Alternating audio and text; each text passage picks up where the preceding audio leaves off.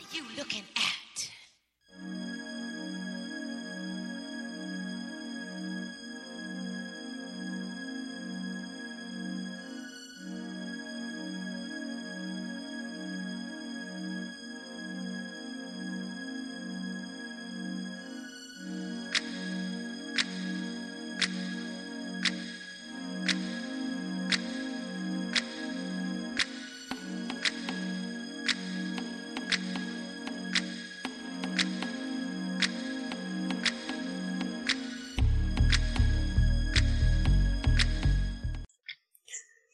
，Hello，各位听众，您现在收听的是 FM 幺零六点九路人电台，男孩的复数是 gay，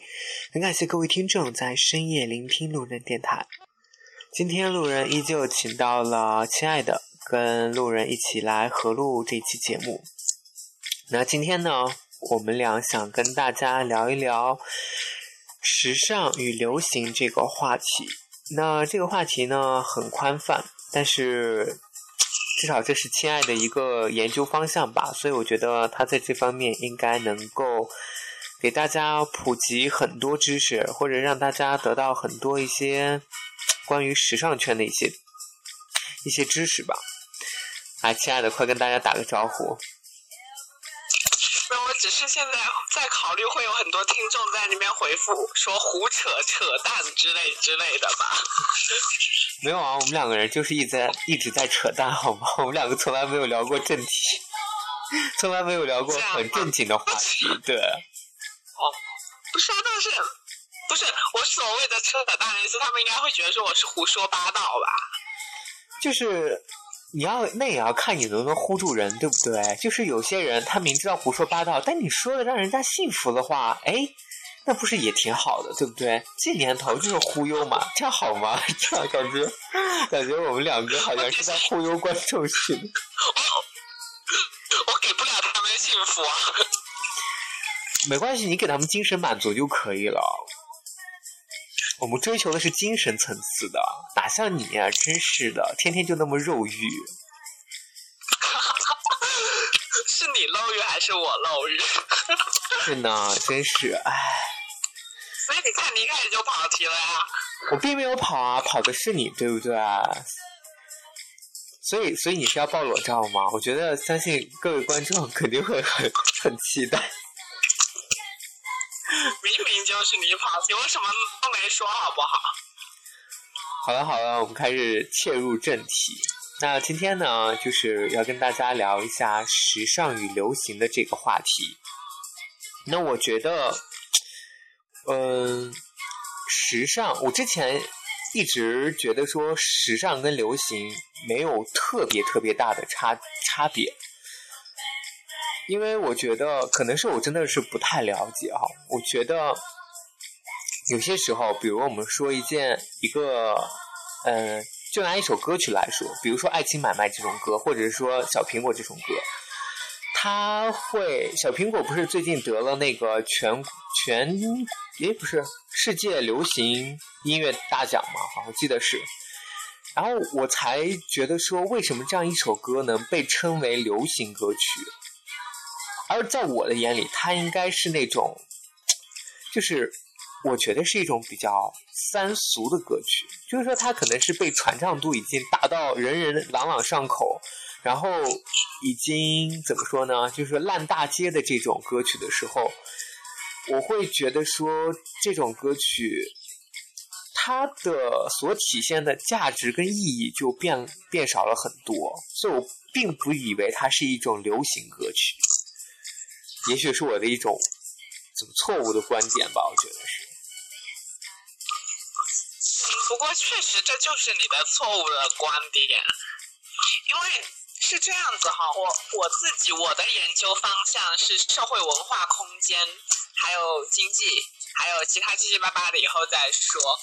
所以呢，我们今天讲的更多的时尚流行，我会从就是社会学、文化学这样社会文化的角度来讲。但是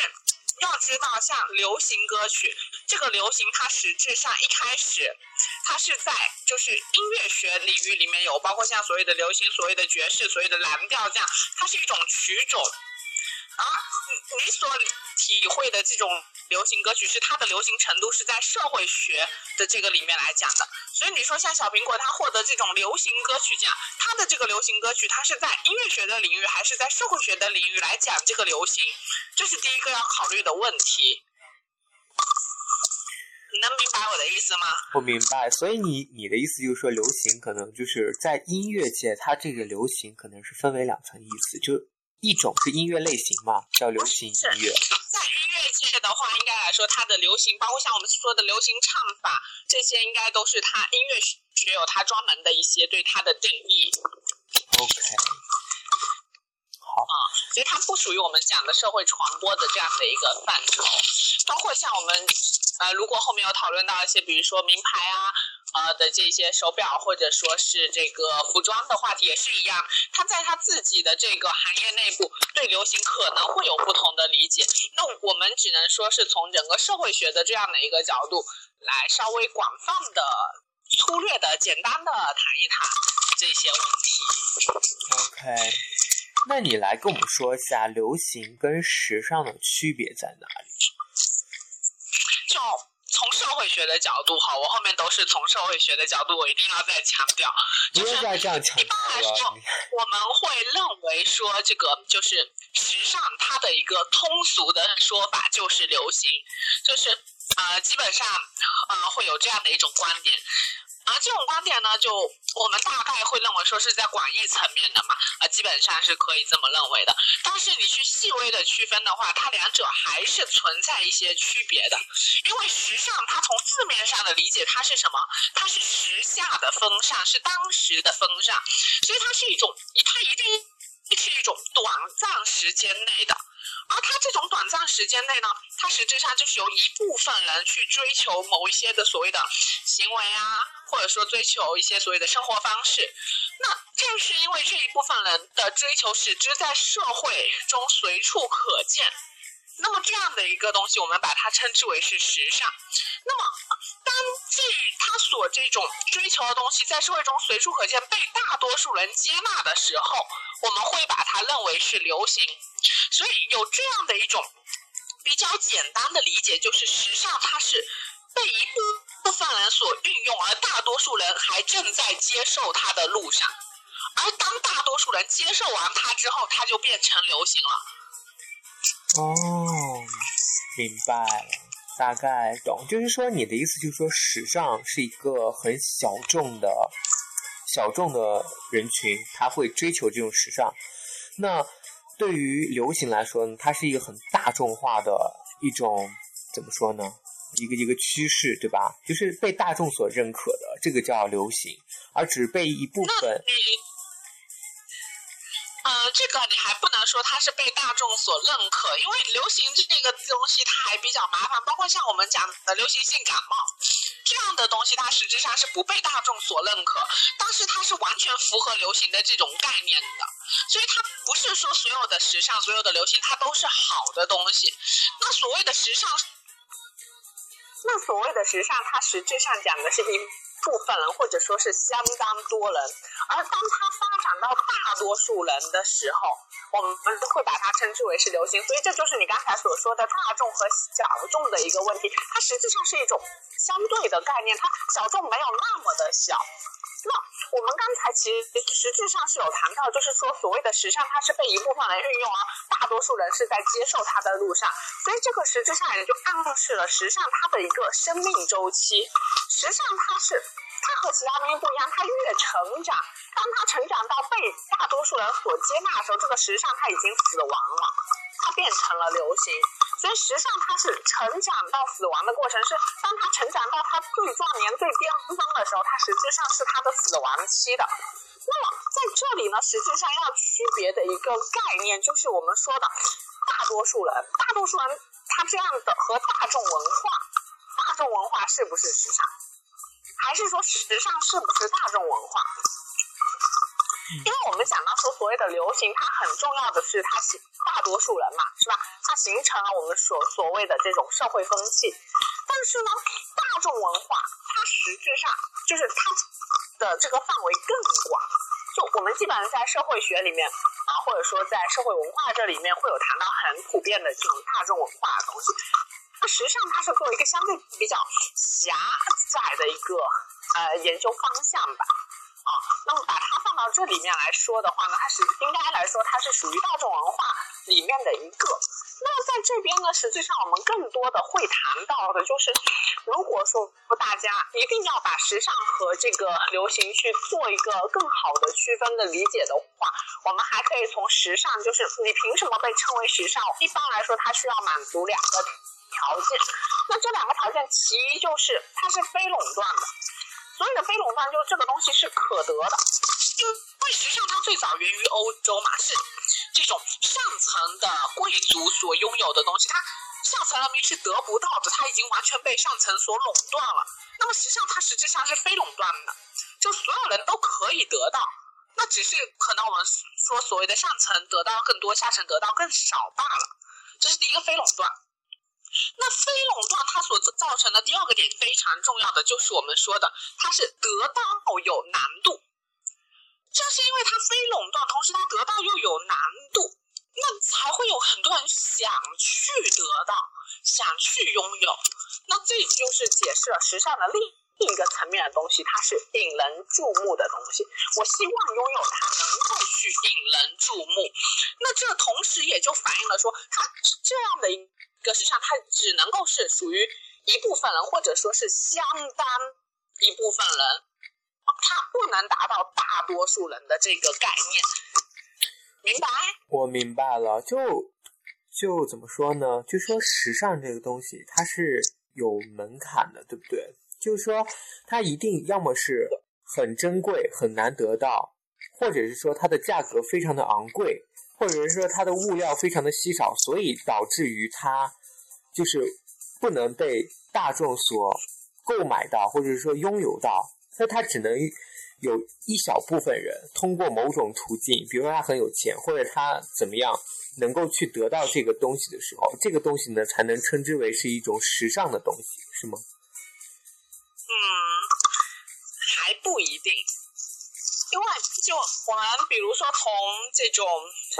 审美导向，或者说叫所谓的审美时尚、审美文化这个东西来讲，虽然说这几个概念它有区别哈，我在这边不做区别了。那么大体上从审美时尚来看嘛，我们现在很多很经常强调的一个点就是所谓的炫耀消费，或者说啊另外一个词是炫耀闲暇，就是说。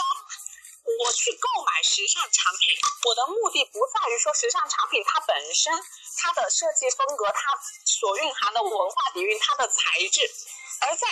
说我买了它是我金钱地位的证明。这个点实际上就回过头来说，我们之前就像你你所理解的这个时尚，它是有门槛的。那么我跨进了这个门槛，我购买。的时尚产品实质上就是我金钱地位的一个象征。那么在这里呢，实际上有一个点，我觉得是可以和大家稍微分享一下的，就是品味的问题。我们经常会说你这个很没有品味，或者说你这人很恶趣味啊。我我在这边我不跟大家再去区分啊更多细的这个品味和趣味它的一些区别，但是。我们大体上看一下这样的所谓的品味或者说趣味，它和时尚的一些关系。这个呢，应该是谁？那个，呃，应该是这个齐美尔吧？啊，应应该是齐美尔。齐美尔和一个凡博，凡博什么？我给忘记了。就是他们最早，因为最早时尚。这样的概念应该就齐美尔他们提出来的，所以呢，它实际上最开始实际上它是源于一个叫所谓的上层阶级他所发明的，但是呢，他又对达到了这种尚未达到上层阶级水准，比如说我们讲的下层阶级，或者说我们更多的目前来说更多谈到中产阶级啊，能够让他们去向往的一个东西，所以呢，啊，在这里的话。专业名词的话，我们会把它称之为更多的就是这一类人会把它称之为雅皮士嘛。好，那么这样的话呢，实质上就是说你要去理解这个品味的话，实质上就大家都会追求这种品味嘛。我们会说你这个人穿搭啊怎么样怎么样。那实际上这种品味，它实质上是一种信仰的生产，就是我的生活，我的接触，我所我骨子里所有的文化，我对它的理解，这是我自己的一种信仰的生产，这是它实质上在本质上是一种文化的塑造啊，所以呢，也可以把它理解成为是人的天性吧。所以呢，它实际上就是被特定群体所缔造出来的，能够符合社会主流的这样的一个呃生活方式。但是在这边就要注意，因为当社会主流去倡导这样的一种生活方式，或者说倡导这种行为的时候，它必然就会去贬低另一种行为和，或者说与之不符合的一切的行为和生活方式。你能理解这个意思？我有点睡着了，就你讲的，就是太抽象了。这样，我说一个，就我说一个例子，大家都知道秋裤这个东西，对不对？秋裤呢，其实它在产生秋裤之前呢，就是说它是一个皇室贵族的一个装饰品，一个衣饰品。就那时候，它还。能够被称之为是一种时尚的产物，但是随着这个秋裤呢，慢慢怎么说呢？就是它的作用被最大化了，或者说大家发现它的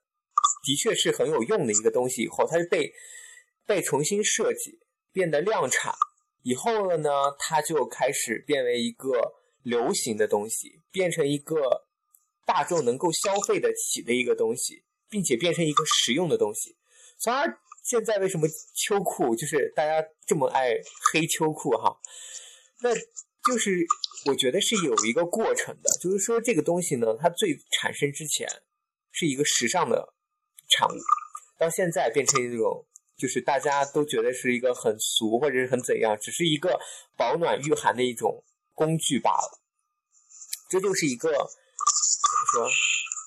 对，这个就是我跟你说的嘛，因为你时尚它一开始只是被一部分人运用，大多数人是在追求它的、接受它的路上，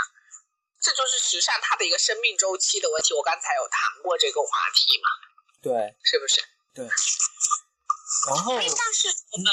回过头来，你从整个就是时尚产生的机制来看，它实际上非常简单，就四个字：首先你要求异，然后你要求同。首先，我这个求异，我是获得一种个性化的东西，我要彰显我的个性，我要有我个性化的表达，我要做出与众不同的东西，能够引人注目。但是，当我这么做完之后，我心里希望能够被认可，我要接接下来进入的一个就是求同的阶段。所以，经常你会看到，尤其是在小学，是非常的明显。比如说，有一群孩子去这个什么打枪，或者是什么，就买彩票吧。啊，今天你看着这两，你班上这两个同学去买彩票了，之后基本上全班都的这个，比如说男生吧，就都去买彩票了。就这种会有一种带动性，就是这样。首先是求艺，先觉得说我是班上第一个，然后呢，整个班都被我带动起来，这是很正常的一个现象。能理解这个例子吗？明白。就是求艺，就是让我理解，就是来说，比如说我们所知道的一些时尚大牌，像 LV，像香奈儿，然后像什么 Prada 呀之类的这种，他们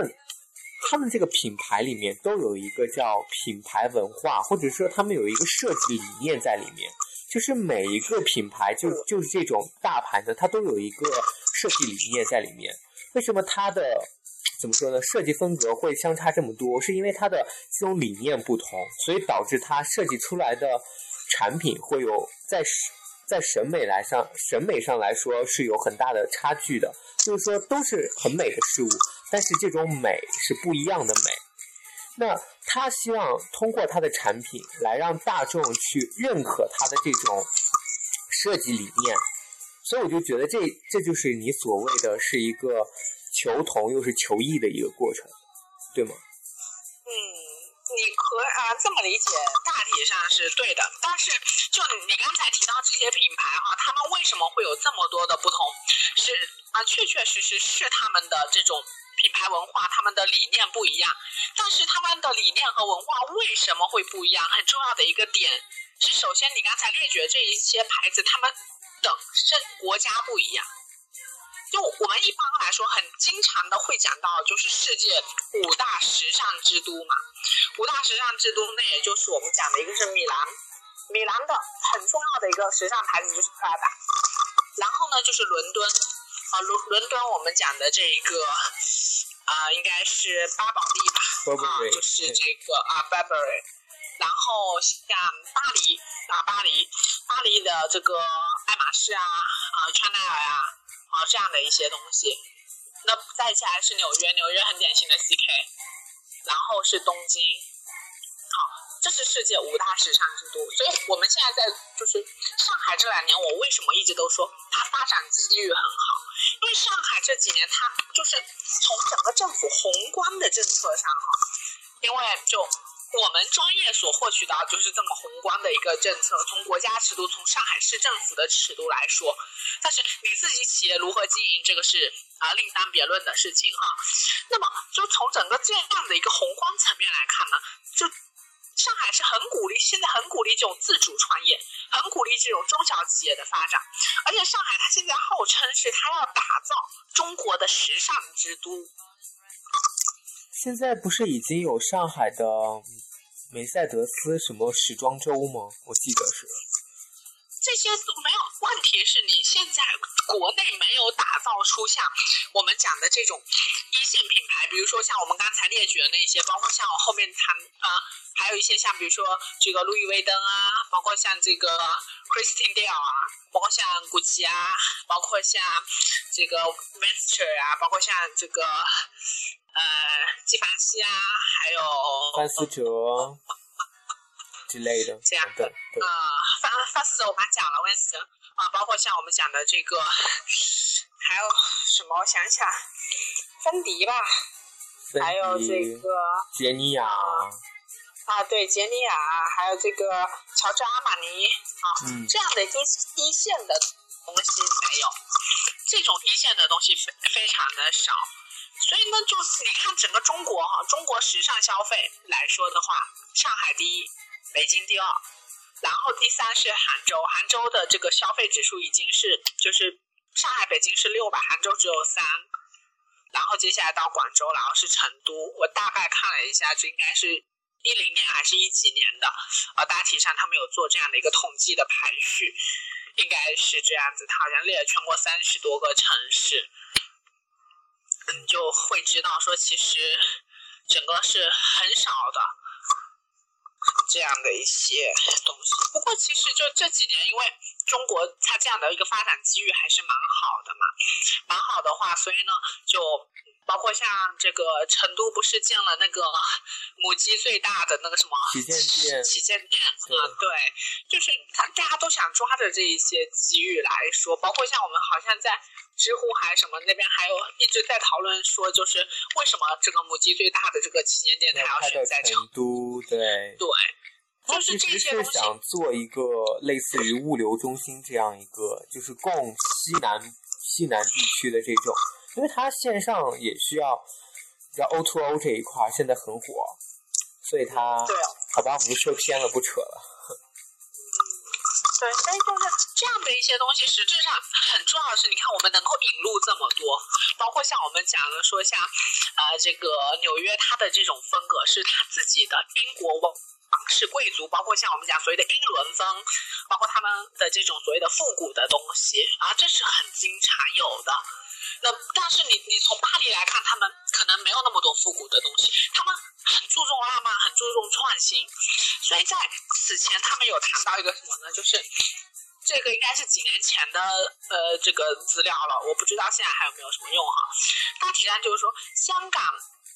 来说的话，在国内的服这个服装设计应该还是呃比较靠前嘛，因为它会相对的和国际比较接轨一点。但是香港的这种服装设计比巴黎时装周的服装设计落后了二十年。所以你你就可以知道说，在整个中国，更更说这个大陆地区的话，它这种设计理念没有跟上，就是它没有把我们自己国内的一些内涵根植于我们自己内涵里面的文化的东西挖掘出来。所以为什么你看这个，好像是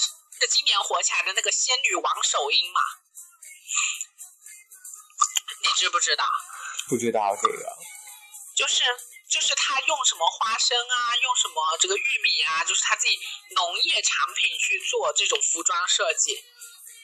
他好像做了几款非常不错的，也也都在巴黎时装周还是在哪里，就是就是做做成了现就是现实的这种时装。所以就是其实中国它是有这样的一种文化的东西在的，但是很多的企业也好，或者说就中国它缺少自己的品牌。国国内的话，大家自己去买衣服，我相信大家绝对会关注的第一个点，价钱，然后就是质量，然后对品牌来说要求还没有那么高，而且大家经常会买了品牌的东西说，哇，这东西怎么那么不惊喜，一洗就坏，或者说穿不了两次就坏了。问题是，人家品牌的东西不是用来 天天穿的呀，你不能说你买了一件品牌，你一天二十四小时天天都穿，然后你连穿一个月啊。他们就是偶尔穿一穿啊，但是数量多嘛，我可以一天一件，或者是怎么样的，然后你就会说不行，我经济吃不消。对啊，我觉得这都是为什么。其实我很好奇，你刚才说那个设计里，就是设计落后，呃，巴黎时装周二十年。我我很好奇你的评判标准在哪里，因为每个人的，就是说每个国家它的都有自己的一种品味吧。我觉得，那有些东西你觉得它很时尚，或者是说它设计出来了以后，你会觉得说。你没有办法接受这样一个事物，它设计成这个样子，那是说明你的品味不够高吗？对，所以这个就是我刚才跟你谈的这个品味的问题嘛。因为你具体的评判标准，这肯定他们时装界他们会有他们具体的这样的一个评判标准嘛。所以这个的话，我。我具体没有做，我不太熟悉。但是就所谓的趣味的话，实质上我们会谈到两个，一个就是感官趣味，一个就是反思趣味。所谓的感官趣味，就是你这个东西好不好看，你这个东西是怎么样的，莫西莫西，在莫西莫西啊。所谓的感官趣味呢，就是我们讲的说，就是你看的怎么样，它实质上和这个。审美文化或者说怎么样，它会有点接近，但是实质上这种感官的东西，啊，或者说，因为感官我们知道它是五个嘛，是啊，你的这个视觉啊、听觉啊、味觉啊、触觉啊、嗅觉啊这样的感官趣味，它实际上是，呃，就是下层人民啊，下下层阶级他们所追求的。那么我们如果是你把它放到上层阶级，也就是我们讲所谓的时尚的创造者这样的一个东西，他们实际上他们更多的追求的，或者就是，呃，说现在的我们讲的是这种亚皮式嘛，也就是中产阶级能够步入时尚圈的人，他们更多的追求的开始追求的是所谓的反思趣味。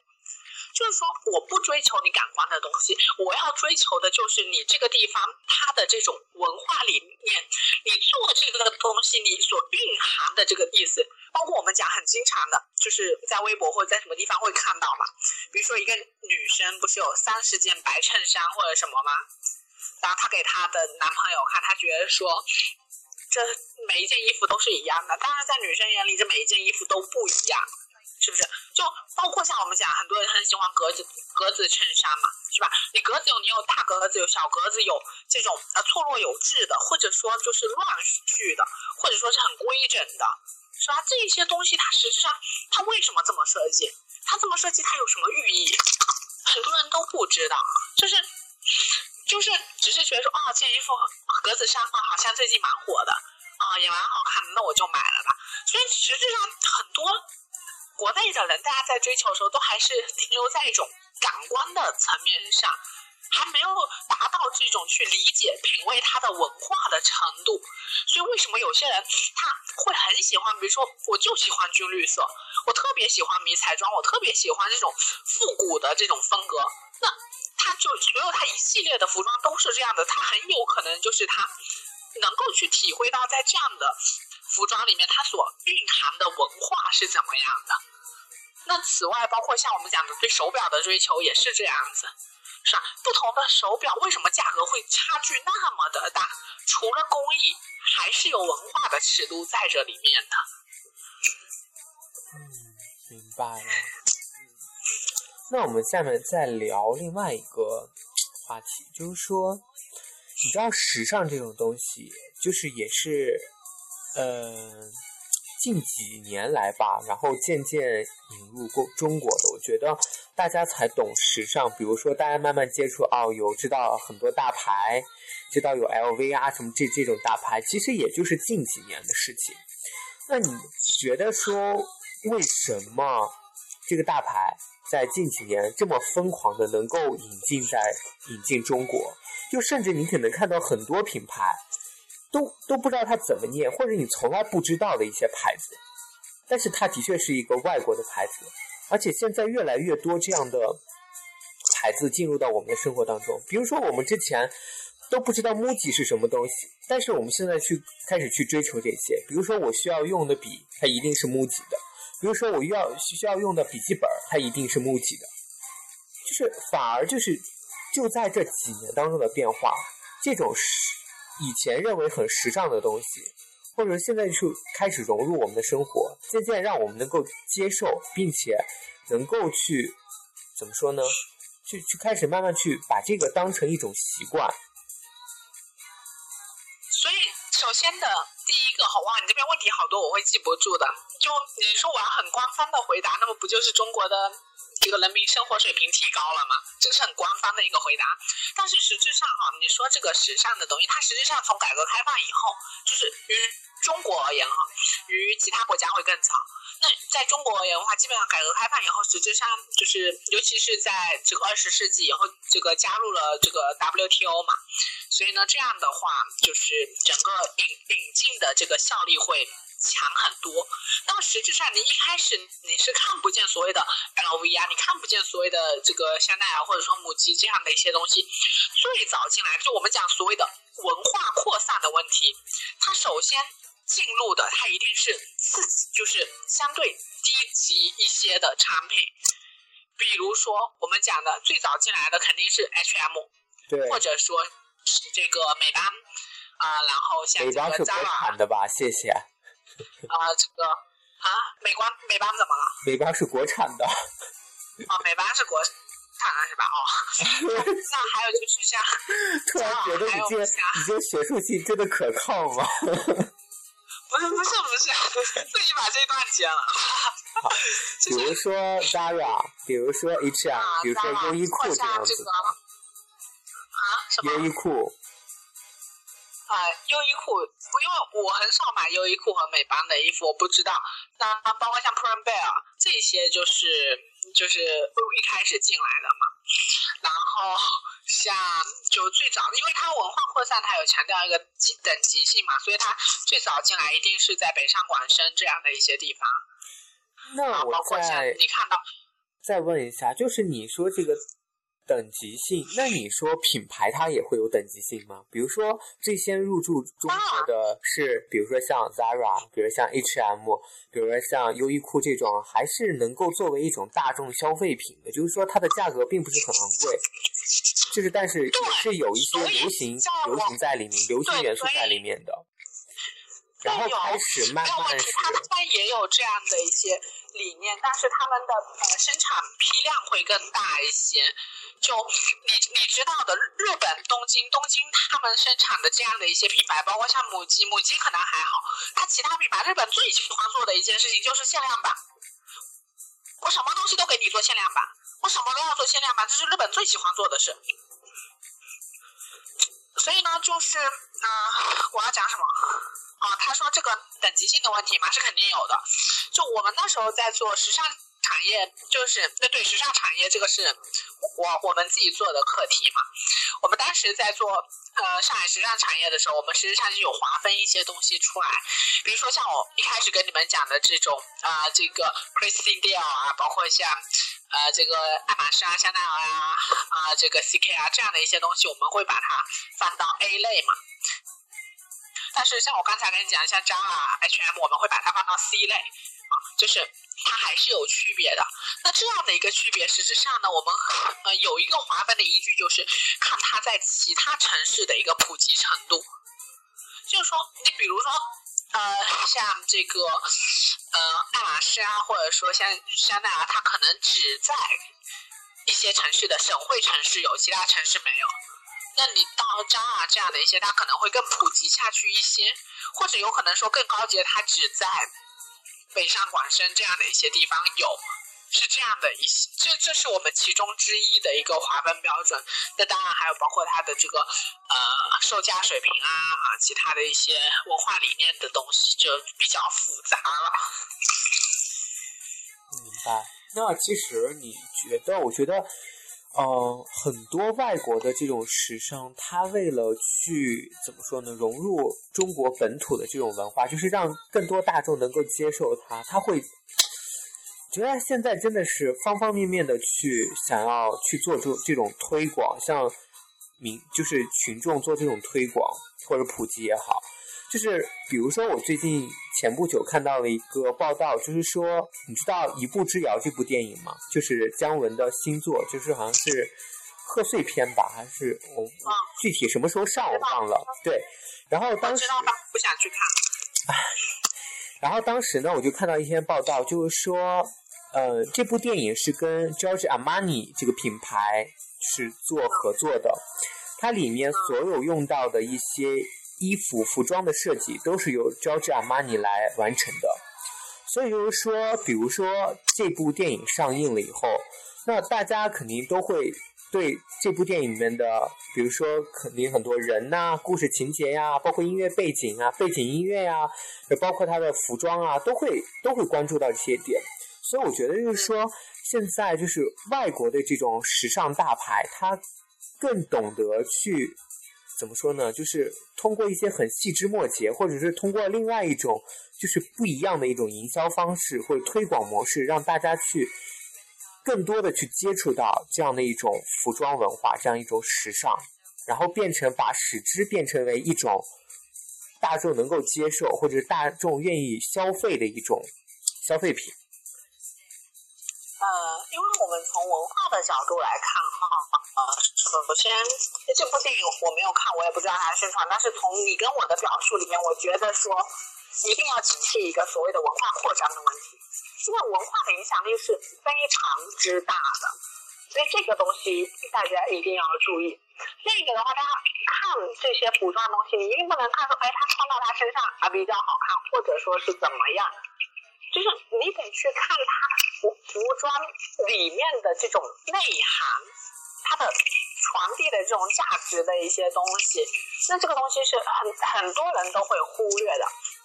所以其实郭敬明的《小时代》不是受了抨击吗？就是说大家都觉得说你这个是炫富啊，是怎么样怎么样嘛。但是其实郭郭敬明有一句话，他在就是这个解释这个问题吧，或者说不算解释就怎么样，他有说一句说，你能认出这些品牌的人，你们不都是这些品牌的使用者吗？你们不能说一方面我使用着这些品牌，然后另一方面我抨击别人，你有你有很多很多这样的品牌，我就抨击你，因为我得不到。所以这就回归到我们一开始讲的时尚它的一个定义上来，它实质上它的得到是有门槛。所以现在实质上我们看到纽约啊、巴黎啊、米兰啊、伦敦啊，好像就这样的一些地方，他们现在很流行的一种这种就是运作的这种品牌营销消费的一个方式嘛，呃，就是时尚买手制啊，时尚买手制对这些国家的时尚物品实质上是呃。就是比较多的用于消费这个层面，因为我们一般讲说时尚产业或者说它的这种价值创意嘛，因为这种制作的东西它是有创，它的创意是有价值的，它就是大体上我们把它划成三个环节，第一个就是来源，你要有这个 idea，然后呢，你去生产啊，生产然后最后生产出来的产品你要用于消费。所以在在这些国家这种东西的话，很典型的就消费层面就是时尚买手制。所以你会看到很多人现在很喜欢这个所谓的代购，尤其在朋友圈，天天都能看到非常多，看一个拉黑一个，看一个看一个拉黑一个，这就是所谓的文化扩张的影响。明白。就是我还有一个问题哦，就比如像很多大牌，像 LV、像 Burberry，他们都是国外的一些产品，他们都是一些国外的很知名的品牌，甚至是全球的全球很知名的品牌。但是，对于他们本国人来说，他们把这种东西就也视为一种不是很贵的东西，懂吗？就是说。这个品牌在它本国来说，它是一个可以算只能说算是一个中高档的一个消费品，而不是说一个高档的消费品。而这种东西，这种品牌一旦引入中国以后，反而这种奢侈品变成一种天价的东西，反而就让人们觉得说，哦，它有多好多好。但是其实，比如说，在对于 Burberry 这个品牌来说，在英国人看来，它好像是可以说是很，也可以用很低廉的价格去买到这样的东西。比如说，他可以一人手有一个 Burberry 的围巾这样子的。但是在中国来说，把这些品牌引入中国以后，这些这些产品的价格就是不知道翻了多少多少番，而让大家去。盲目的去追求这种，就是当然，你就是说体现身份的象征，用钱去体体现这种身份的象征嘛，反而变成了一种就是很高很高的一种门槛。那为什么会有这样的一种差距呢？是是这样子的哈，第一个，你引入产品的关税，这是肯定会有的，因为你原来英国的东西，你引入过来关税这一层你得加上。然后呢，英国或者说其他这些国家，他们基本上都是属于一种所谓的地广人稀，他们的这种店面租金绝对没有像中国那么的贵，所以你你你购买东西，你还得再加上租金租金的这个层面，你这两道一加上去，包括像呃这个店家还要盈利，你盈利的这个层面再加上去。好，所以这个就就是我们从很理论的角度，我们我们不去探讨它有什么黑幕之类之类的，大体上这些东西那就有了。那你如果你比如说你在每一道流水线上，哎，我都还增加一个百分点，增加一个百分点下来，你就知道它的这个价格就升了非常的多。所以之前不是央视有一个报道，就是说这个中国的这种车子嘛，汽车为什么会这么的贵？好，这是就是一一个理理由吧。好，从关税这个角度来讲，第二一个的话就是，你刚才也谈到谈到说这些东西，它是在它自己国家很可能很有吸引力，但是为什么到中国还会有吸引力？是因为它来中国之后，它绝对进行了本。就是这种本土化嘛，那我不用服装的案例来说，我用饮食文化来说，这是最好理解的。就是你们会看到所谓的这种叫什么，呃，天津煎饼，或者就是大家所谓的煎饼果子，好，这个这个东西应该是这个很普遍的。但是呢，在各地的煎饼果子做法都不一样，包括像凉皮，各地的凉皮都长得都不一样，做法都不一样。这为什么？就是。你从国内的角度，你就可以知道，因为各地人的口味不一样啊，所以呢会有这种区别。那同样的，我如果北欧去设计的一些都是加厚版的，因为北欧的天气会相对的比较冷，都是这种加厚版的东西。你拿到我们国家来说，我们国家相对来说冬天没有那么的寒冷，那么你很有可能会用不上。所以呢，它绝对进行了一些本土化的改造。啊，那么在这样的话，这种新的设计的话，它厂家有投入，我们在这边又有可能会增加一道，因为它的这种 idea 的，它重新设计，包括像质量选材的这些问题，那它需要加价。第三一个，就是我们讲到所谓的这一种的公司，它最早就是从公司它自身的这种生产的来说嘛，它最早是它在本地生产、本地消费很好。那么，可是渐渐的，它本地生产，它发现它生产的这个就是嘛利润啊，生产和消费的这个叫嘛利润就是没有那么多了，他会把它的生产产地外移，把它的生产产地转移到能够获得廉价劳动力或者说是廉价材料的一些地方。一但是呢，它的这种 RBD，它还在它的这个，就是它本土国家，就是它的这个生产研发的中心。所以呢，这样子一来的话，就是你们可以自己再回去搜一下，如果你们个人感兴趣的话，它实际上是福农的产品周期理论嘛，也就是说，最后它实质上它会把整个生产中心全部外移，然后在本国它只留下一些价值理念的一些运营的东西。就这个，那但是现在你说的这些大牌，它都还没有到它产品生命的尾期，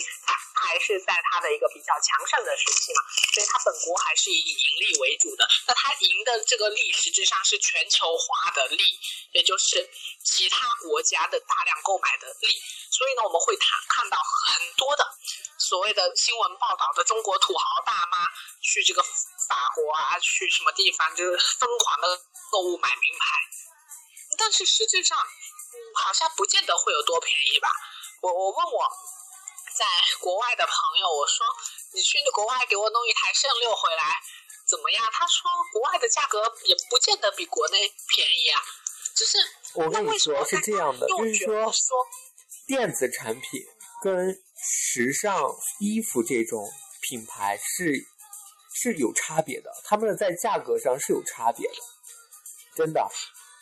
对，但是我不管这些东西，你回过头来看一个点很重要，就是国外他们的人均收入水平高，国内不行，国内跟不上。就你拿我们这个地方，我们这个地方来说，我们今年不是他们大四毕业要找工作嘛，然后他们一个个工资期望都很高啊，但是最后找的工作基本上每个月月薪就两三千，就是在我眼里看还是很低的。然后我哥哥在上海做律师，他是拿年薪嘛，但是就我我大概除了一下，你每个月也就五千多。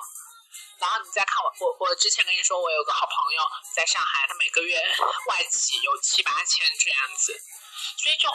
你看了上海这样五千多七八千，你再回过头来看我这样的城市才三千多的消费，那么就没有办法。你看我自己买个这个 Surface Pro 的这个就是平板嘛，是吧？我那台平板就八千多，八千多的话，你如果放到我这个地方来说，就是三个月的工资。而我放，但是你再拿去美国来说呢，你美国他们月收入工资又更高啊，那么他可能只要半个月工资或者一星期的工资就可以购买到。所以就是大家所体呃所感觉的这种所谓的便宜也好，它是相对而言的，它可能的价格没有什么变化，但是各个人的购买力是不同的。对对对，你说到这个事情的时候，就让我真的想到，因为我之前有一个日本的朋友，然后我当时就说，我不知道忘了干啥，他好像那天是去看相机去了，还是怎么回事？还是去哦，对，他是买鞋子，买鞋子。然后我就说那边的鞋是不是很便宜啊？他说其实没有很便宜，他就说其实在日本，日本的那些，比如说就买 Converse 或者是 Adidas 这种品牌，他说其实跟国内我读阿迪达斯，啊，我我我喜欢念阿迪达斯啊，阿迪达斯，OK。然后就是，像这些品牌呢，它就是换算完差价以后，它其实比国同一款同一款鞋子，它其实在国内里卖没有比比国内卖的很便宜，就是可能差距也就是不到一百块钱的样子。对啊，但是他说为什么为什么他在那边就是觉得买这个就是很平常很正常，是因为那边人的消费，就那边人的收入高，就是日本人他的收入比中国人要高。就比如说日本人正常的一个工薪刚工作的人，他拿到的钱大概可能就已经是个一万块钱，核算成人民币，他可能就拿到一万块钱了。如果你用一万块钱，你再去买一个三四百块钱的鞋子，你还会觉得贵吗？跟你拿一个两千两三千块钱一个月工资的去买一双两三百块钱的鞋子，这个感觉是不一样的。所以就是为什么像你刚才说的这个问题，可是两三百的鞋子应该很差，不是吗？可是像阿迪也有两三百的鞋子呀，对不对？就不是不是说这个问题，只是就可能会说点别的，就比如说相机这种东西，我以为是在，比如说像尼康、佳能，它本来是日本的品牌，那在日本买是不是会便宜？但其实不是的，只是说日本人的收入比较高，所以他会觉得他一个月的工资就可以买得起一台相机。但是有一个很重要的问题，尤其是在服装行业现在面临的就是海外限量版，基本上我们拿不到。我们国家就引入的购这些就是服装产品，都不是他们最新上市的服装产品，就是他们的产品也是一代二代，这种服装也是一代二代。那就哪怕说你到上海去看。基本上都不是它单季的，比如说它法国呃的这一些就单季生产最新最新的都基本上都不是，或者说最好的东西它都还没有拿到我们国家。那为什么没有？很重要一个原因，也就是因为购买力不足。明白。然后其实对我觉得这个问题是有，然后我朋友也跟我说过，就是比如说我们就拿 VAVA 这个品牌来说。就是，真的是，他因为在国外，他他跟我说的这种款式，他发过来这种款式是我在国内店里面 VAVA 店里面是没有见过的。然后我给他发过去的那种我在 Zara 店里看到的服装，他说好像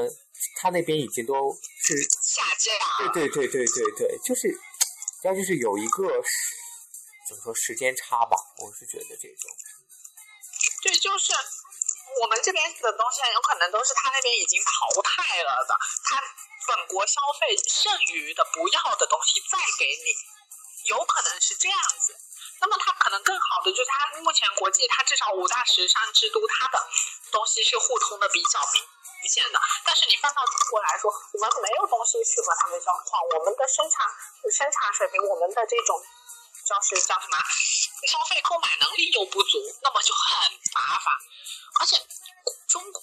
人很喜欢的一个就是，大家关注的是质量，关注大家不关注你品牌文化的东西。你关关注的是很多很面上的东西，那就没有办法了，是不是？大家愿意去储钱，大家愿意去所谓的这种储一点钱去防止养老、防止变故，所以说，这购买力是一个很大的问题。那我再问一个我一直很好奇的问题哈，就是你刚才提到说像代购，那你知道在国内现在有新兴的一个产业，就是跟时尚相关的一个产业，叫时尚买手。那你觉得我我我不太清楚代购跟时尚买手这两个的区别会在哪里，还是说它其实实质就是一个东西？这一个东西我还真是没有具体的去看过，这个我不懂，你把它这一段掐了吧。没关系，就是给你布置个作业好了。对，所以就我也不是神啊，我又不是所有东西都懂，就是因为我还是要强调一下我自己的研究方向，就是你够了，高我受不了你了。我我一定要讲，我要找个伴。就是因为在社会文化角度，我们会更多的关注所谓的起源、传播、扩散这样的一些角度。那至于说你如何生产、如何消费，这个不是我们关注的东西。我我们只是关注说这东西它为什么会这样，它里面蕴含的文化内涵是什么啊？所以说这个东西是我比较懂的，其他我都不懂。好，但是我觉得说现在就是流行的一个新兴产业就是时尚买手嘛，而且我之前看过一一篇报道，就是说这个时尚买手越来越成为一种趋势，然后尤其是在北上广这些地方，他会开一种时尚买手的实体店。啊，对，这么你你这么一讲，我又想到了哈，就是。因为我不了解这个，我也没有去查资料，我大概脑补了一下这个画面哈，我不知道对不对。你们要是反正有听众有正解的话，再回复告诉我们。就我个人可能觉得说，代购的东西是我要什么东西，我请你去帮我买。但是时尚买手，我觉得它更多，它比代购来说，它多了一层我推荐你，就我我我帮你打造成一个时时尚潮男或者时尚潮女这样的一个东西在里面。我专门为你量身定做，专门帮你去购买这样的一些适合你气质的东西。就我觉得说，如果是在这样的一个层面的话，那它确实时尚买手会比代购来的更高一个文化层次，也也是今后在整个消费层次。我觉得是很重要的，要关注的这样东西，就是因为大家就会很经常看到那个淘淘宝不是有买家晒照片吗？就是你可能看着别人穿很好看，但是你穿了不好看。所以说这样的一种就是什么东西适合你这样的身材，你这样的气质，这种东西给你做一个更好的推荐，我觉得说是 会更好的。这是所谓的服务业服务水平的提升。OK。好吧，那今天已经录了快一个小时了，那也可以在这里做一个 ending 了。那今天很感谢亲爱的他这种，就是他自以为很专业的一种 研究方向。我我我我一点都不专业，我就是。我就是来互动一下，你们跟你们随便扯一扯嘛，反正反正你们都说我在扯淡嘛，是不是？然后呢，我才发现你讲的安迪，我我昨天还是前天我听半天我没听懂，那个不是应该读 ending 吗？是 ending 吗？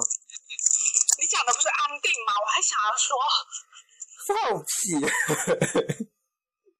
哇！好了好了，那个刚好。我们推出就是下下一期的话题，就是下一期的话题呢，想要你不要吐槽我行不行？就是下一期的话题呢，就是想跟大家聊一聊，就是因为我之前就是最最近那个听到了小 S 出新专辑了，而且他新专辑的有一首主打曲叫《Blue》。然后很多人就吐槽说小 S 是为布鲁蒂在做代言还是怎样，就是但是突然让我想，歌其实蛮不错的呀，我我听过那首歌，我蛮喜欢的。我我觉得有点怪异，就是他，但是你没听懂，就是我英文不好行不行？我英文不好，行安定。对，然后呢，其实呃，突然让我想到说在。